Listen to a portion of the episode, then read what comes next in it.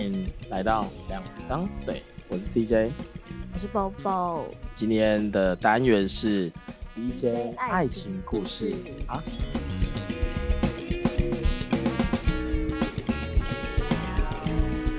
这是第二集了哈，DJ 爱情故事 EP 二。好，我们二话不说，直接开始。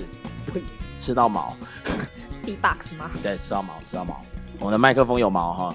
再次，如果要赞助我们麦克风，可以不用用毛的那种，我会比较开心一点。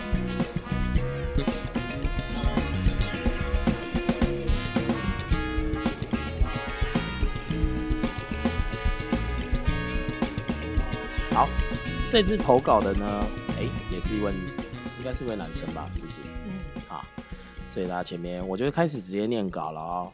这是一个蛮复杂的爱情故事，希望大家可以有耐心听完哦。好，这个是那个脱稿人他在那个稿的前面写下的东西，希望大家可以耐心听完，因为这个是一个蛮复杂的，大家要把脑子拿出来听，好不好？OK，我们就开始。他说，约莫十年前吧，那时年轻的我呢，非常的喜欢骑机车，所以常常一群朋友啊，就是骑着机车到处去。某次呢，偶然的机会下，朋友告诉我。他最近认识了一个女孩，他呢也对她蛮有兴趣的，希望我能陪他去看看女孩。我们一路骑着车南下，我也初次了见到他口中的那个女孩。初次见面，女孩的个性活泼爽朗，是个瘦瘦的小芝麻。哎，是瘦瘦的小芝麻。嗯，奇怪，怎么都是小芝麻？这世界上没有大芝麻吗？其实我是喜欢大芝麻的啦。大芝麻下面报名好不好？初次见面呢，女生就向我要了联络方式，也是从那天开始呢，我们就开始天天的聊起了天，也经常呢一起吃喝玩乐。在每天的聊天中呢，女孩向我表示，她想要从屏东来高雄找工作。刚开始呢，我对这个女生没有特别的想法，但总是有种这个女孩呢，她很喜欢找方式接近我的感觉。例如呢，明明就很远啊，但是呢，她总是。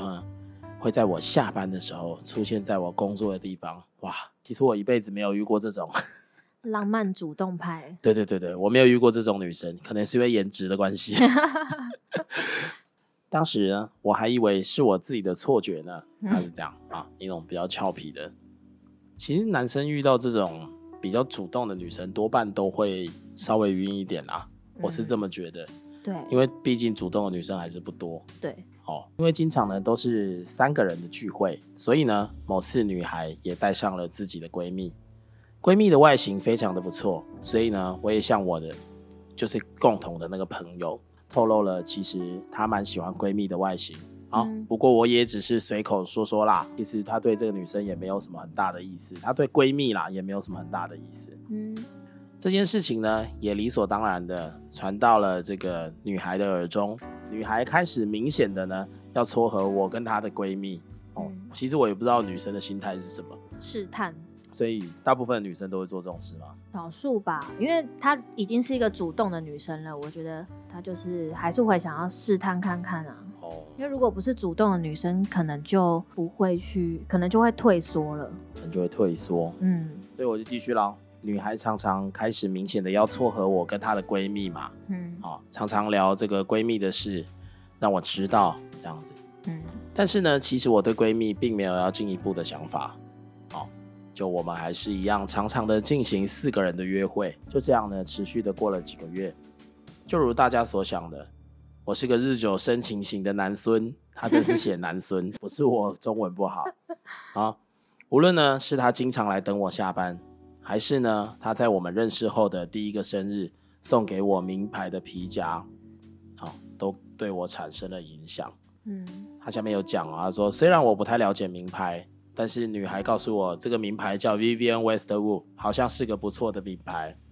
这样已经很明显了，而且也蛮久了。可是你看，这样就是试探啦，对不对？哦，就其实女生也是就有表示了嘛。对啊，那因为持续过了几个月啊。然后呢，那他也在庆祝的过程中呢，就顺便的告诉我呢，他也喜欢我，而且并且想要跟我在一起的想法。好，当然你们知道的，女追男呢隔层纱嘛。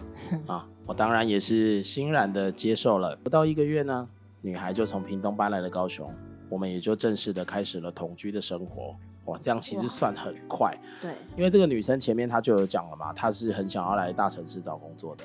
对，就想要来城市里面找工作，因为屏东毕竟他可能觉得机会不是那么多，也没办法赚到那么多钱。嗯，但是他们等于是处于一个一交往就同居的这个。对啊，对，一交往的同居其实是危险的啦。对我也不是很爱。对，其实我们自己都会觉得是蛮危险的。嗯，因为毕竟可能还不熟，但是他们有认识了几个月啦。但是我觉得几个月听起来。你也不可能每天都跑到屏东去吧？对啊，可能几个月，也就是可能一个礼拜相处个一两天、两三天这样的频率吧，平均起来啦。嗯，对，大概看起来是这样子，然后他们就同居了啊，这样真的是有比较快。嗯，对对对，不知道好不好，所以我们继续看下去哈。嗯，女孩呢，她的家境其实并不是很好，妈妈呢独自抚养她长大。他也表示呢，想要赚多一点的钱，让妈妈过得轻松一点啊。所以下面一个是重点啦。所以呢，来到高雄的第一份工作呢，他就进入了酒店业。哇哇，算是一个真的心脏很大颗的女生。对，好，所以她可能这个女生可能也有心理准备了啦。嗯，好，可能也有心理准备了。嗯，所以呢。啊，几个家前面有讲啊，他表示想要赚多一点的钱啊。身为女生，总不可能去扛水泥，或是开怪手，或是开大车嘛。嗯，他一定会先往这个女生可以赚比较多钱的地方去发发展。嗯，好，去去往前去寻找这条路。嗯，所以呢，他来到高雄呢，第一份的工作呢，就进了酒店业。这我们刚刚讲了嘛。嗯，好，所以呢，他是半夜上班。我呢，则有一份中班的工作，啊，中班的工作呢，就是大概从中午开始，一直到晚上八九点左右的工作，就八个小时到十个小时，但是是中午才上班的，叫做中班的工作。嗯，好，所以呢，我在上班的时候，他大多都在睡觉，好，那我下班了呢，他也就准备好 就要出门去上班了。好，所以基本上他们就是一个美国人，一个台湾人的概念啊。你在睡觉，我在上班；我在睡觉，你在上班，这样子。有时差。对，有时差。嗯。所以呢，我们每天能够遇到的时间呢，就是早上的六点到十二点之前。好，大概是这样。嗯。好，就是大概也只有这个时间了啦。毕竟白天晚上 错错开了嘛，刚好错开。因为一般酒店的上班时间大概是从晚上九点开始，一直到早上天亮啦。嗯。嗯。大概是这样。除了这个时间跟休假吧。嗯，好，然后我继续，他就说，所以呢，我们每天能相遇的时间呢，就是早上的六点到十二点之前。虽然呢，在热恋的我们并没有被时间打败，但我的身体啊，是真的差一点被打败。好，他这边也打了叉滴滴，好不好？好，我们呢在一起后的两个月，我就没了工作。在这个没有工作的期间内，哈。好，好皮，所以对不起，南部腔，害你们出戏。在我们在一起的两个月后，我就没了工作。在这没有工作的期间内，我每天呢还是会出门去找工作。嗯，他知道我是个有点懒惰的人，在这期间呢，我都载他上下班。他也经常会问我工作找的如何啊，有没有好的选择啊？我们依然关心着彼此。女孩呢，因为工作的关系，每天呢下班总是摇摇晃晃的回家。但是我觉得有点奇怪，而且我无法分辨呢，她是因为酒精的关系，还是其他的问题。其他的问题？对，这个下面就是重点啦。哈，我才就是他问了嘛，男生问了女生，我才从他口中呢得知呢，他在工作中开始使用了毒品。哦，其实，在酒店啊或者这些地方。这应该是一个公开的秘密了啦，我觉得就是常态的需要，就是音乐桌嘛，有一些喜欢玩音乐的电音啊，喜欢放大声的音乐，然后他们可能会借用一些药物，然后这些女生如果可能她跟他一起使用，她就会拿到更多的钱，好，更多的小费啊或什么的，所以呢，后来的她呢，他就开始沉浸在毒品给他的快乐里面，哦，其实毒品。蛮危险的啊！某天呢，他的朋友呢邀约他一起到那个朋友的家中去聚会啦。嗯，好，他也带上了我。哦，想当然的呢，桌上呢摆了各式各样的药物。哇，哦，嗯，整个房间呢也就渐渐的充满了烟雾。啊，所以可见呢，这不是只有一种，可能有好多种的药物一起，啊，这种是比更危险的状态。说实在的，突然呢，他注视着我，并把嘴唇靠了上来。我惊我惊讶了一下，因为在那个状态里面，他可能觉得说，哎，怎么会突然要做这件事？嗯，好，于是呢，我就把嘴巴张开，然后他就把嘴中的药丸就是要喂到我的嘴巴里面。哇，啊，当下呢，我整个人都石化了，动不了，硬掉了。对，整个都可能他觉得惊吓，就是整个。动不了，都没办法做其他的动作，也不也不知道该怎么拒绝他。嗯，在他的嘴唇离开我之后呢，我下意识的要把嘴里面的药丸吐掉。好，他说，这时候女孩开口说话了，好不好？女孩开口说：“我想让你了解我的生活，这就是我的工作上会发生的事情。”哦，也就是说，他可能有被客人做过同样的事。嗯，哦，在这个也不一定，我不知道是不是客人啊，反正他就说在工作上嘛。在工作上应该不可能是同事吧，应该是客人啊，哦，应该是客人，好，可能被客人做过同样的事情，好，所以他说他想要男生这边去了解他的生活啊，哦，因为你都不了解我，哦，女生很喜欢讲这个，你都不了解我，对，但是 要注意一下情况，好不好？嗯，但是显然的呢，男主角没有注意情况啊，因为男主角是说。他听到了这句话之后呢，然后呢就把口中的药丸吞下了。嗯，忽然呢，我感受到一股奇怪的感觉，全身肌肉呢都僵硬了起来。哇，这个药效可能是已经超出他可以忍受的范围了。嗯，非常的不舒服。他接着又拿了一根烟给我，我抽了之后呢，又变得像喝了一大杯的烈酒。整个人轻飘飘、软趴趴，连站起来都没有办法。哇，这个药效可能已经超过了，好恐怖哦。嗯，接着呢，我就开始呕吐，吐到全身无力之后才停止，最后我就断片了。隔天清醒后呢，心里觉得每天都要遇上这些事情的他好辛苦，但开不了口对他说出心里的想法。他日复一日的工作，我也继续过着找工作的生活。他可能是受到太多的惊吓了。嗯，所以不知道该怎么面对，然后就那一阵子大家就各过各的，对，应该是这样。嗯，某天醒来后呢，他发现他不在我身边，于是我出了房门去找他。好，最后开了我妹妹房间的房门。可能是因为喝醉的关系呢，他就睡在了妹妹的床上。也许这件事情呢，在一般人的眼里没有什么，但是情况特殊的部分是。我的妹妹其实是喜欢女生的，所以妹妹可是蕾蕾，好，好刺激呀！对对对，所以也不知道发生了什么事，但是总是心里会在意了嘛。对，因为毕竟知道妹妹喜欢的是女生。嗯，突然一阵愤怒袭来，我把她叫醒，一直问她为什么会有这种情况发生。虽然她只是淡淡的回答我，这没什么，他也是把我的妹妹当做他的妹妹看待。哦。通常都要这样讲嘛，不然怎么办呢？躺在床上的妹妹。对，因为他这里没有写的很清楚，所以不知道到底是有穿衣服还是没有穿衣服啦。不过他既然会这样问，应该是有穿吧？应该是有穿啦。对啊。如果是没有穿的话，应该很快就可以直接辨认出来。但是你也不知道人家是不是结束之后才穿上的。对啊，因为搞不好是穿着睡衣啊，你怎么知道？但我的第六感告诉我呢，一切没有那么的单纯。然后就是反正男主不信嘛。嗯。妹妹有情绪上的问题，只要发作起来就会捶墙自残，所以这个故事里面的人都有点特殊。嗯，经常呢在我们睡到一半的时候发生。然后睡到一半，然后就砰砰砰砰砰的。对对对，妹妹敲墙说：“哎，过来过来。”不是，不是这样。好，我们继续，不要出戏。她也自然的、主动的过去隔壁房间关心我的妹妹。但是每次呢，都要耗费几个小时的时间才会回到我们的房间，所以几个小时的时间发生了什么事呢？他应该是不敢面对，所以都不会过去开敲妹妹的房间门如果是我，我也不敢啊。啊，对啦，就会比较，你怕你开门，万一开门开到母汤的话呢？对啊，那就吓到然后，连在一起拔不开，好不好？是妹妹，所以不会，对不起。好。每次呢，都要耗费几个小时的时间才会回到我们的房间。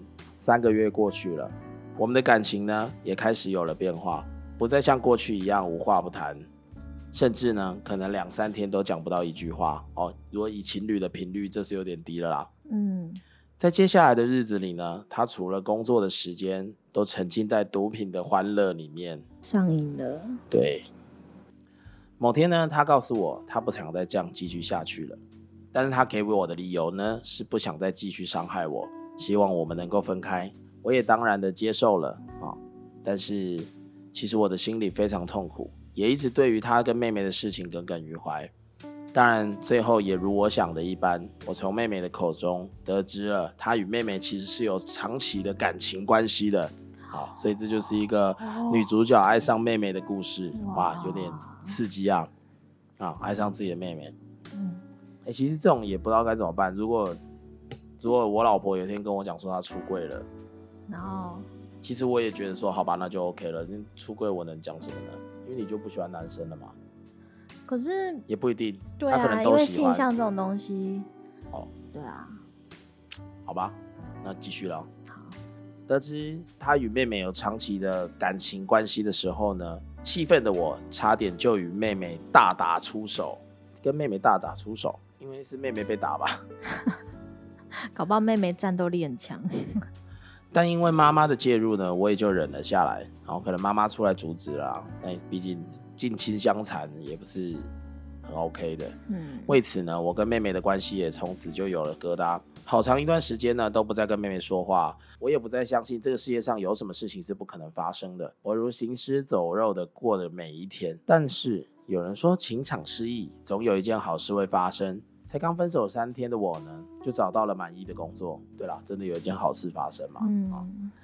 时隔多年，我们依然是好朋友，就是男主角跟女主角依然是好朋友嘛。期间呢，他也向我提出几次复合的要求，但我都没答应啊，所以他还是过不了这一关。嗯。虽然呢，我。我们在她有新男友的时候呢，还打了几炮，这是炫耀一下，是不是？后来呢，也从朋友的口中听到，啊，她一直对外宣称呢，我是他心中的遗憾。这故事就到这里结束了。这故事很复杂哎。其实我也觉得也不复杂啦，正常的故事是女朋友爱上别人嘛，只是他这个故事是女朋友爱上妹妹而已啊。就爱上自己亲人呐，爱上自己的亲妹妹。对啊，对，其实遇到这种事情的时候，我也不知道该怎么样处理。对，因为毕竟亲人，你也没有办法，就是你们永远都是有那一层关系在，你也不可能不见他。可是这必须要理清到是谁主动的。可是谁主动的有很重要吗？我觉得谁主动的很重要。如果假设这个人是假设是我哥哥或我弟弟，如果是他主动的，我就会有点生气。可是如果是女生主动的话呢，我就不会怪他。这是我的。理解啦，就是我的我的看法。对，因为可能你就是重视家人这一块。呃，不是，因为我觉得如果你不是主动的，因为你知道爱情是你没有办法控制谁爱上谁。嗯，对。可是今天你是我的兄弟，你必须要控制你自己，你不能爱上我的情人啊。对对。但是如果是我的情人，他毕竟是呃一个没有可能没有血缘关系的人嘛，他不是我的家人，所以他他可能爱上了我的哥哥，嗯，那我能说什么呢？可能我的哥哥比我优秀嘛，嗯，对啊，那你不能控制外人嘛，对不对？嗯，所以亲人，你是我亲人，所以你应该要知道说哦，这些事情是你不能主动去做的，对。所以今天如果是我的女朋友的部分主动的话，才造造成了这样的结果的话，我心里会好过一点。也许还是会觉得很干啦，我觉得，一定的啊。嗯，但是我至少会好过一点。可是如果是我的哥哥主动提出，就是跟这个女生要有跟我的女朋友要有就要有感情关系的要求的话，我就比较不能接受了。可是我觉得从从头到尾的故事这样听起来，因为女主女生这边是她是比较主动大胆型的，对。对，我觉得有可能是因为我觉得主动大胆，然后比较活泼的女生是比较吸引人的，对，就是比较容易让人家注意到的。当然啦，比较容易注意到，但是比较吸引人，这个就不一定了，看大胆到什么程度。有些 有些男生其实不喜欢主动的女生啊，说实在的。少部分吧，我不是说这主动到都很很脱衣服啊什么的，是如果是他的个性属于比较主动性的、活泼外向的。对啊，我的意思是说，有的男生不喜欢主主动、活泼外向的。哦，有的男生就喜欢很女生的、很女生的女生啊。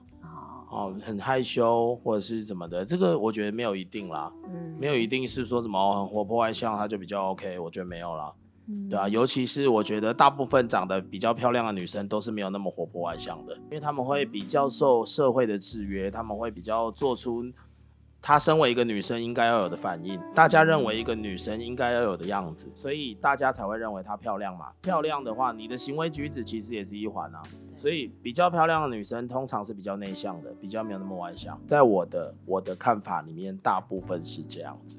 哦，可是因为我认识还蛮多漂亮的女生，都还蛮活泼的。可能你的你的漂亮的定义，可能不是男生漂亮的定义啊。哦，对啦，对。对啊，你们觉得漂亮，可是男生可能觉得不是那么漂亮啊。对对对对，但是。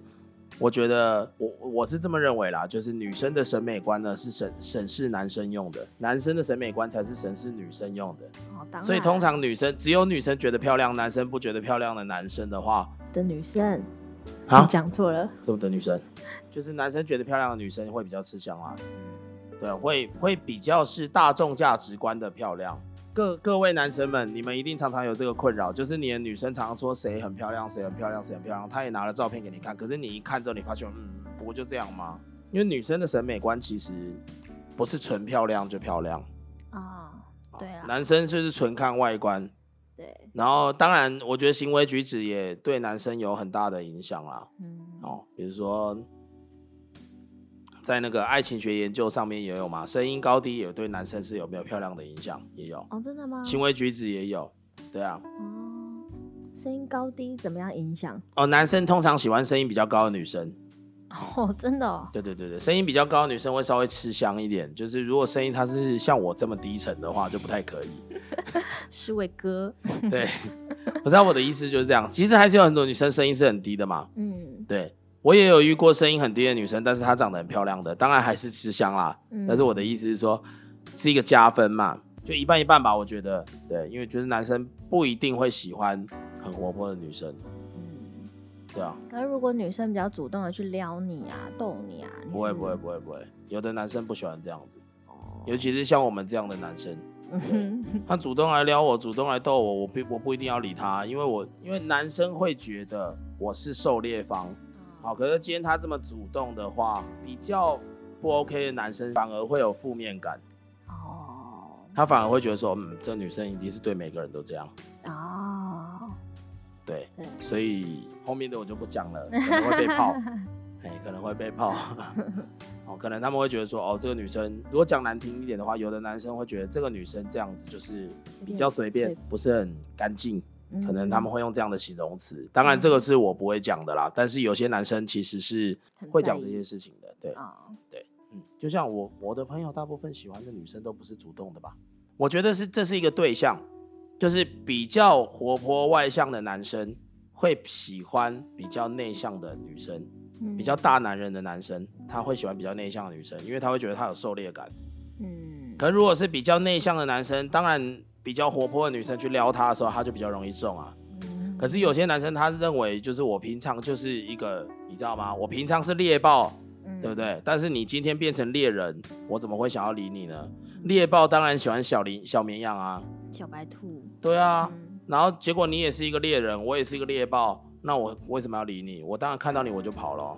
所以草食性跟肉食性是要互相互补的啦。也不是说哦，女生外外活泼外向就一定很吃香，我是觉得没有，嗯，对，没有这种事情。然后比较特别的是呢，因为这个女生呢，她就想要赚比较多钱的原因呢，她去加入酒店业，这个我觉得也是有一点奇怪的，因为其实。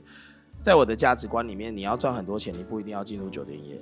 当然啦，这也要看你的多是多到什么程度。你一个月要多到几十万以上，哇靠，那可能也只有酒店业了。嗯，哦，可是我觉得这种东西是摊平的。比如说，我是这样计算的：有很多年轻人呢，他刚出社会的时候，他在二十岁的时候，他都想要赚快钱，他去找了一个瞬间可以赚很多钱的职业。比如说，男生可能就会去开大车。嗯。去跑船，甚至呢去做一些他本来不想做做的工作，但是薪他只是想薪水很高，对他只是想要存钱这个部分。但是你要想啊，这些工作，比如说开大车好了，它其实是很伤身体的。哦，他可能只能做到四十五岁，你只能做到四十五岁。嗯，那四十五岁之后，其实你每个月，假设你年薪一百万好了，你到四十五岁，你四十五岁的时候，你工作了二十五年，你赚了两千五百万。但是你要想啊，你到四十五岁之后，你可能都不能再工作了，因为身体已经废掉了。也就是说，但是呢，你每你找一个每个月赚五万的工作，五万可能对于这些人，就比如说为了钱想要去开大车、想要去酒店业的人，我说的是为了钱哦。如果他真的是为了生存或者是其他的原因的话，我觉得做这些职业也没有什么，这都是很 OK 的。对，就是你的选择嘛。你这个时间你需要做这个职业，你才能养活你的家人。这是有可能的，可能妈妈需要医药费或什么的，这个我都没有，我觉得都觉得没有关系。但是你要想，如果你只是为了钱，单纯说哦，我想要在年轻的时候先赚多一点钱的这种人，嗯，我觉得是不适合去找这些工作的。因为你想，你在酒店里面，你喝酒，你能喝多久？你从十八岁出道好了，好，你喝个十二年，你喝到三十岁。你的身体也差不多快坏光光了啦。嗯，接下来呢，你也不太能再去其他酒店上班了。为什么？因为你也人老，开始对于酒店业来讲啊，三十岁以上都算是老妹了。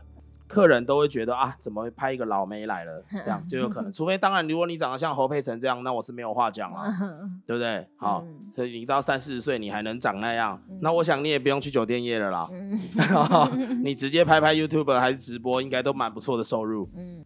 你看哦，你喝了十二年的酒，假设一年让你赚两百万好了，酒店妹没有那么专心的在工作，大家要清楚这一点。哎，他们可能做三个月，他就觉得我人生好累，他要休息半年，哎，所以他一年也，他就算一个月赚五十万，他一年也不会赚六百万，好不好？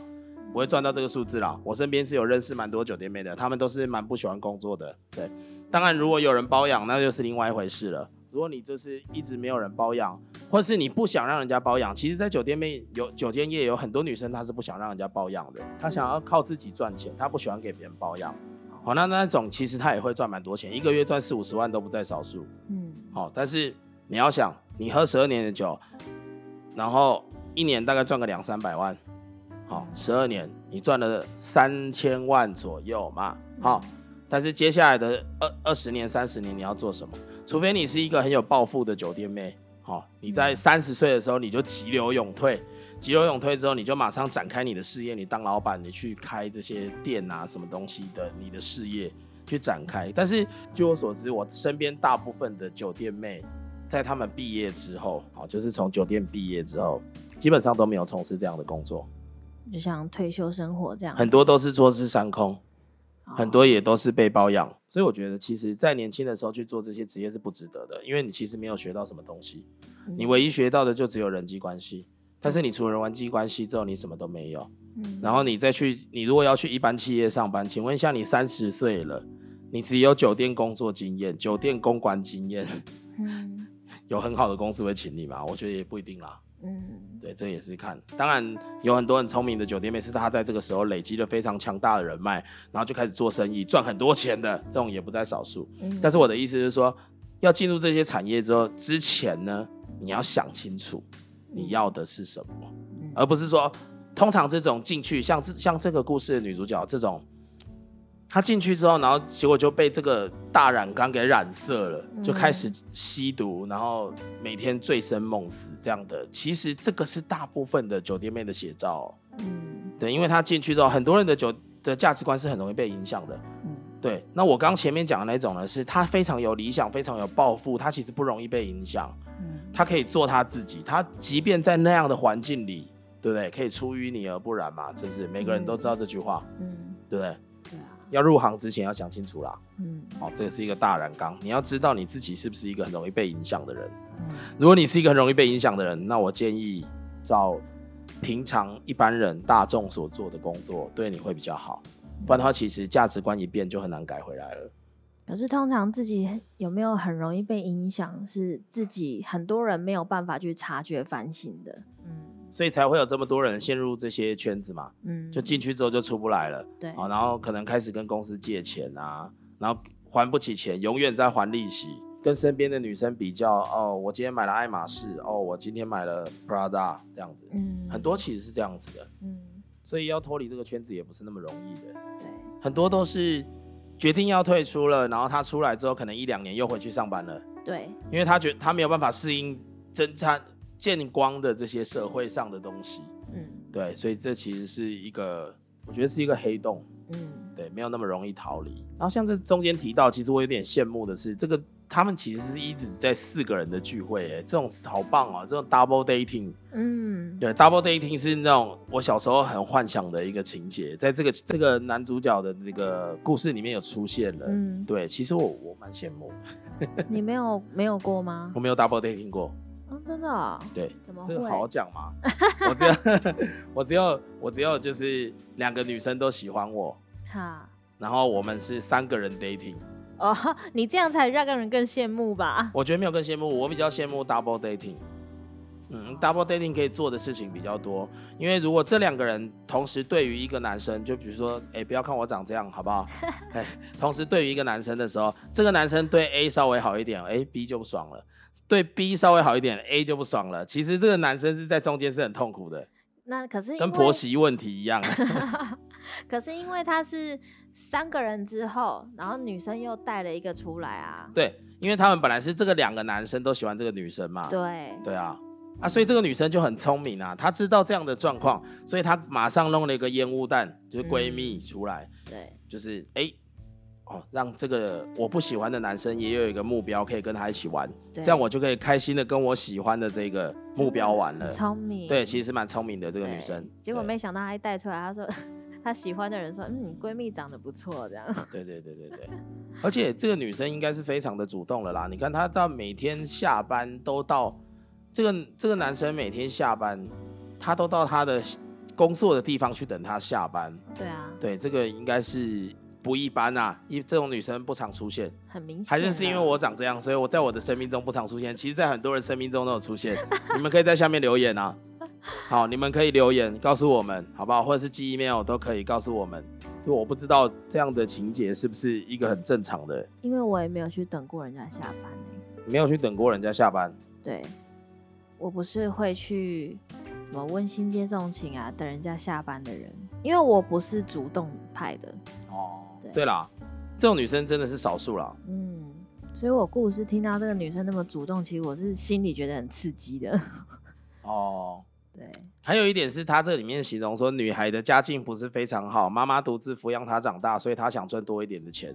我觉得很多女生都用这个东西，就是告诉别人说，为什么我要从事酒店业？理由。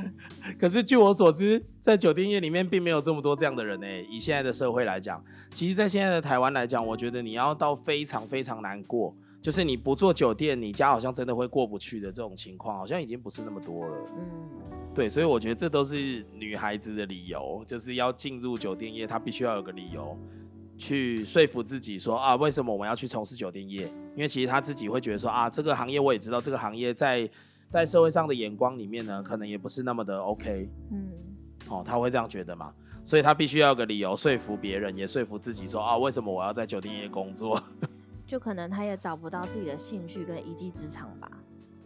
还有一点啦，我觉得为什么最后这个女生会爱上妹妹呢？是因为我觉得他们相处的时间实在是到最后变得真的太少了。所以她跟妹妹的相处时间比较多嘛？对，可能是啊，因为妹妹的相处时间可能跟她是一样的，我们不知道嘛。嗯。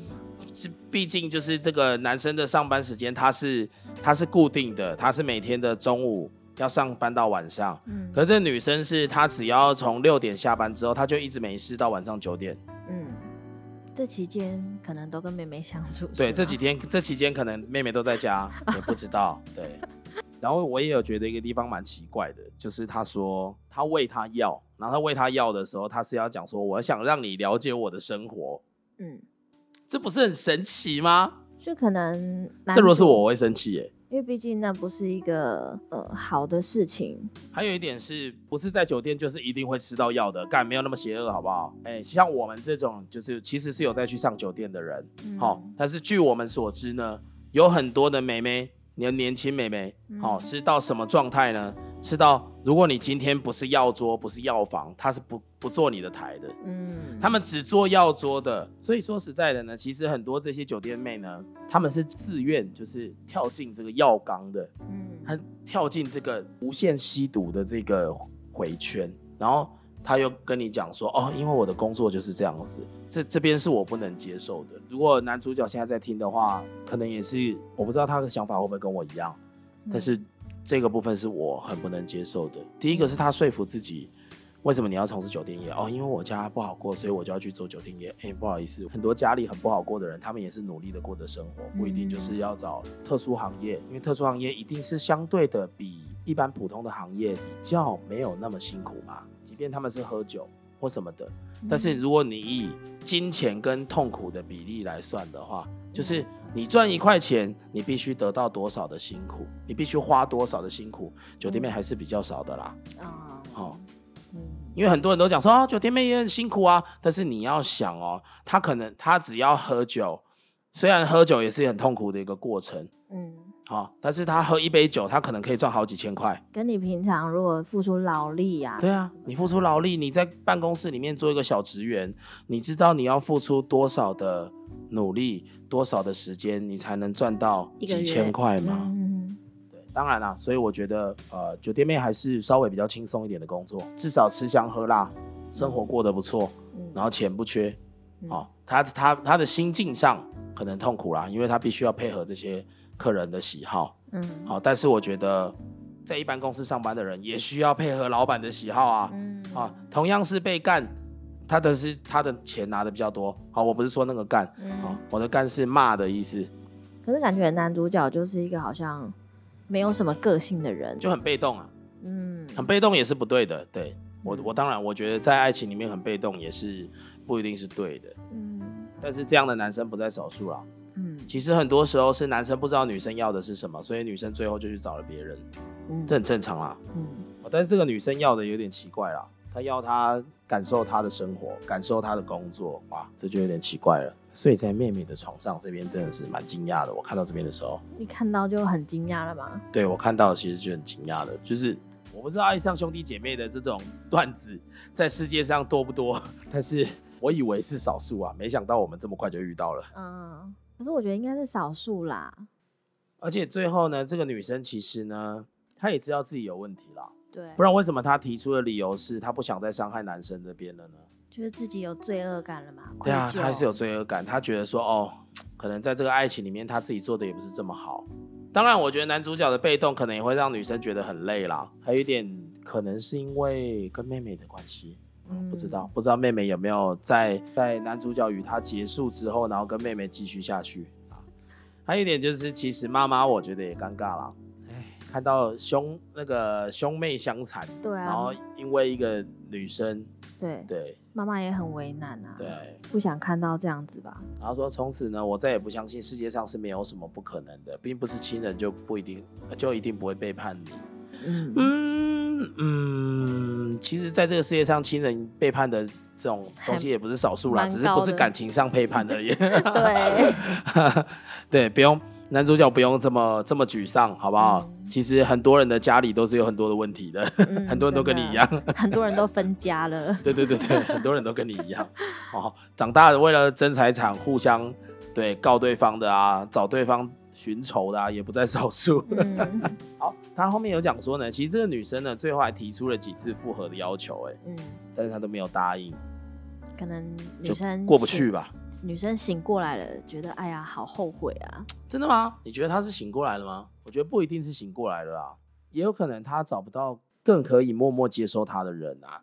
哦，对，有一派的女生是这样子，有可能她找不到更可以默默接受她做这些事的人啊，这是一个重点。因为这个故事一直到结束为止，都是女生去提出说：“哦，我们在一起吧。”哦，我们分手吧。嗯，所以这男生是一个默默接受的人啊。嗯也许这个女生她要寻找就是一个默默接受的人，嗯，好，无论我做了什么，你都可以默默接受我的人。嗯，有一派的女生当然是喜欢这样的。对，对我觉得爱没有对错啦，嗯，就是反正每一个人都有自己喜欢的类型，每个人都有梦想中的爱情。对，对，所以我觉得没有对错。我觉得女生这样的回头，我也觉得是一个合理的状态。嗯嗯，对啊。然后他就是后面有讲嘛，虽然我们在他新就有新任男友的时候还打了几炮，但其实我觉得这是炫耀文啊，这种一直炫耀的心态，就是说哦，这个女生你看我都已经不要她了，然后他，我觉得男生这种心态也不可取啦，哦，也不要这样子，哦，你可以在心里默默默默开心就好了。我不知道，可是这是炫耀吗？我不知道听众跟我的那个想法一不一样，还是你不觉得这是炫耀？我听起来没有觉得是炫耀，哎，我觉得可能就是对彼此还有感情。我是好好浪漫哦，然 后是吗？所以我是直男，钢铁直男。然后他就说，从朋友听到他一直都对外表示我是他心中的遗憾。人一辈子总是要有多少有一些遗憾的啦。对对对，你有些东西你你当下没有办法控制自己，做出了错误的决定之后，可能就会留下你不想要的结果。嗯，对我觉得我一点都不觉得可怜。对我一点都不觉得可怜。对啊，因为当下其实你自己也是有问题的啊，人家是是男是你男朋友的妹妹，你会太夸张了。对对，这有点太夸张了，我觉得这不太建议大家来执行这件事啊。不要为自己做出的事情后悔或遗憾。对啊，嗯，好，那我们今天故事就到这里了。我不知道你们喜不喜欢这个故事呢？喜欢的话可以留言给我们，不喜欢的话也可以留言给我们，告诉我们如何进步，让你们觉得喜欢，好吗？然后呢，你们也可以把你们自己的爱情故事呢投稿到我们的 email。我们会把我们的 email 写在资讯栏，然后我们也会在 IG，你们可以去 IG，可以加入我们的讨论，也可以给我们一些意见，希望可以听到什么样的问题。就像我们下一集有访问机智牢房生活，我有一些更生人朋友，我把他叫来访问了。哦，啊对，所以是可以知道一些牢房里面都在做什么事。我想这个大家应该蛮有兴趣的吧？我好想听哦。啊，有兴趣的话就到 IG，我们会开一个留言区，就是机智牢房生活的发问区。你们就到那边去发问吧，好不好？我们会尽量满足你们的问题的。然后，如果你们想要赞助我们的话，我们很需要。OK，那对，我们会放抖内的链接在我们也在资讯栏里面，然后会找到。好，所以资讯栏里面会有想要投稿爱情故事的大家们可以投稿，或者是啊有问题的，然后你可以找到我们的 IG。然后也可以在 IG 上跟我们互动，嗯，然后当然最后就是有抖内连接，好吗？那 BJ 爱情故事，这一集就到这边喽。